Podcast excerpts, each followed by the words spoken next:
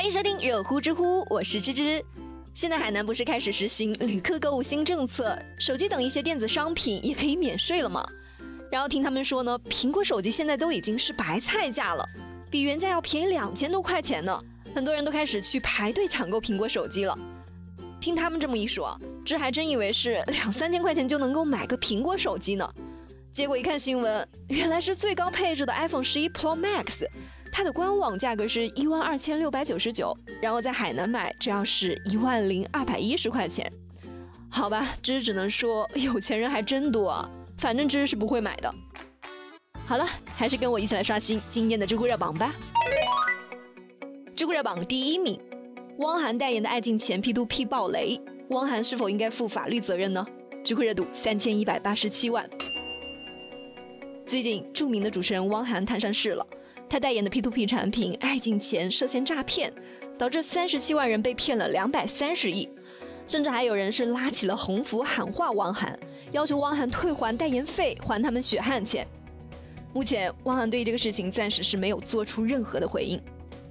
其实不仅是汪涵啊，之前也有些明星，比如张涵予、黄晓明、范冰冰等，他们也因为是代言的 P2P 机构翻车而被网友喊话还钱的。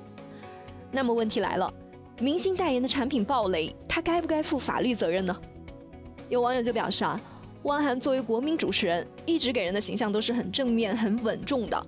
而且老百姓之所以愿意把自己的血汗钱投进这个平台呢，也就是因为相信他，冲着他才买的。而现在这些钱没了，有些人是倾家荡产都要跳楼了。汪涵作为代言人，明显就是误导了老百姓，当然是要负责的。也有人就说，国家各大机构审核背书都没有看出的问题，明星怎么会知道有问题呢？那这能怪他们吗？知乎网友虎山行不行说的一番话呢？知倒是觉得挺有意思的。他就说，这个事情从法律上来讲呢，明星大概率是不需要承担责任的，因为明星签合同前呢，都会有一个严格的审核，肯定是合法的，国家承认过的才会签，这也就是免责了。这就好像是有一个人去买一把刀，买的时候呢，流程合法，售货员就能够卖给他，但是这个人买了刀用它去杀人了，那这个人肯定是要负责的。而跟售货员是没啥关系的。其实啊，代言人他就是售货员，买刀的就是爱钱进公司了。那有人就会说，P to P 是高危行业，汪涵代言出事了，他有没有责任呢？还是没有。这就好像是买刀的人，他有前科，但是现在他的身份和流程都合法，售货员卖给他也就没什么责任了。只有一种情况下，这个售货员是需要负责的。那就是明知道买刀的人呢，他是罪犯，要用这个刀去杀人，售货员还卖给他，也就是明星他明明知道这个 P to P 公司是违法的，还去给他代言，那他肯定就是有责任了。但是不管是有没有责任啊，这个事情其实明星的损失也是挺大的，最起码他的口碑是坏了，短时间内呢肯定是不会有其他的公司再来找他代言了。不过说句实话啊。这次雪崩呢，P to P 公司代言人、受害者这三片雪花没有一片是无辜的。P to P 公司那就不要说了，我们先来说一下代言人啊。汪涵老师他情商高、成熟稳重、绯闻少；刘国梁教练他为国争光、体育界不出事的高人。爱钱进公司也就是看中了这两个人的公信力和影响力，才请他们来代言的。可是当明星和公司在签订合同的时候呢，那就不仅仅是说他荧幕上所展示出来的形象了。而是你真实个人的真实人格在权衡这个利害关系了。至于明星该不该罚呢，还是要走司法程序，看合同怎么做了。哎，汪涵啊，你好好的去代言老坛酸菜面不就行了？去代言这个 P to P 干嘛呢？再来说说这个受害人吧，他们真的是无辜的吗？我们不妨想一下，假如明星代言的是无偿献血，那这些人还会这么积极吗？所以归根结底啊。当他们把钱投进去的时候呢，一部分是出于对明星的信任，但核心的原因就是一个字：贪。但他们是坏吗？也不是，他们并不是说非要把这个明星给拉下水，他们也很清楚，从代言人那讨回公道他是不现实的。他们之所以揪着明星不放呢，只不过是因为明星他毕竟是家喻户晓的，把他们当做一个扩音器，然后把声量放大到社会，形成一个巨大的舆论压力。这样有关部门就能够更加重视这个事情了。那不知道正在听节目的你是怎么看待这个事情的呢？你们觉得明星他到底该不该承担责任呢？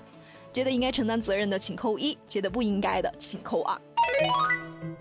知乎热榜第二名，女研究生为了救父亲，向男友预支八万块钱的彩礼，反被拉黑，知乎热度两千一百七十三万。事情是这样的，这姑娘呢是河南郑州某所大学的一名研究生。去年十二月份的时候，她的父亲就因为是突然脑出血，就被送到医院去救治了。前前后后是花了近七十万元，做了好几次手术都没有好转。现在父亲是躺在医院里面昏迷不醒，每天还需要七八千块钱来维持生命。于是这姑娘呢是实在是没有办法了。就厚着脸皮向恋爱五年的男友提出，希望能够提前预支八万块钱的彩礼，以后结婚了就不要给了。男孩与家人是商量了一下后，觉得还是不合适，于是就把这姑娘给拉黑了。关于这个事情呢，网友们也是挺关注的。有的网友就认为啊，这个男孩真的是太冷血了，不是说被逼无奈，谁会拉下脸来向自己男朋友开这个口啊？而且人家姑娘都说了。只是预支自己的彩礼钱，又不是说直接让你给，八万块钱的彩礼也不算是多了，难道五年的感情就这点钱都不值吗？也有网友就挺支持这个小伙子的，他们就说，如果一个家庭的经济实力呢，它不足以支撑某个成员活下去的话，外人还是尽量不要往里面扔钱了，一天需要七八千啊，八万块钱也就十天的钱而已，就算是给这姑娘钱，大概率也是打水漂了。而且女方的父亲之前已经是花了七十万了，拿了这八万块钱，会不会有下个八万、下下个八万呢？就算是他们结婚了，之前欠下的债务，再加上这持续要填进去的钱，他们的生活真的能过得下去吗？当然，女朋友她出于自己的感情，想要花钱来维系自己父亲的生命，我也尊重她的选择。但是大家都是学生，都还在花爸妈的钱，谁家挣钱都不容易的。就不要涉及大量的金钱，让父母为难了。如果说男生他真的是想要搭把手去帮一下的话，那你可以去自己赚，赚多少就给多少。至于什么预支彩礼呢？我觉得这个感觉就好像是把自己当做商品在卖一样。你但凡是说借钱，都要比这个好的。而且谁也说不好以后你们到底会不会结婚。万一是没有结婚呢？那这钱怎么算呢？所以啊，这男孩子这样做呢，也是可以理解的。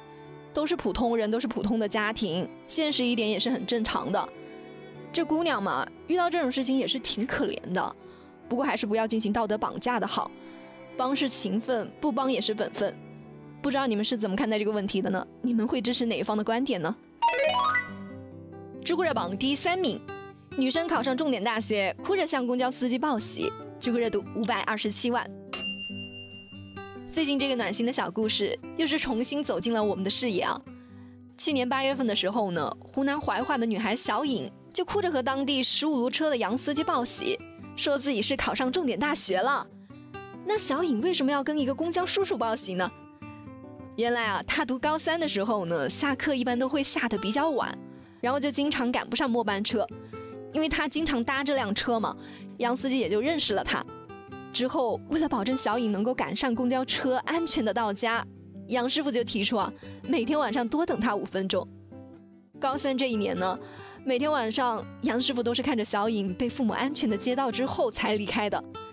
对于这个事情呢，杨师傅也说了，他也只是做了自己应该做的事情而已，确保每一位乘客，特别是高三学生平平安安的回家。嗯，五分钟的等待可以温暖整个人心，谢谢你，善良的杨师傅。好了，有趣有料尽在知乎，我是芝芝，我们下周见啦。从小你就想当一个盖世英雄，逢人便说长大后要大闹天宫，可长大后却发现自己是那么平庸。你曾经做的那个征服世界的梦，就像个玩笑深藏在你记忆之中，生活在检验着你到底。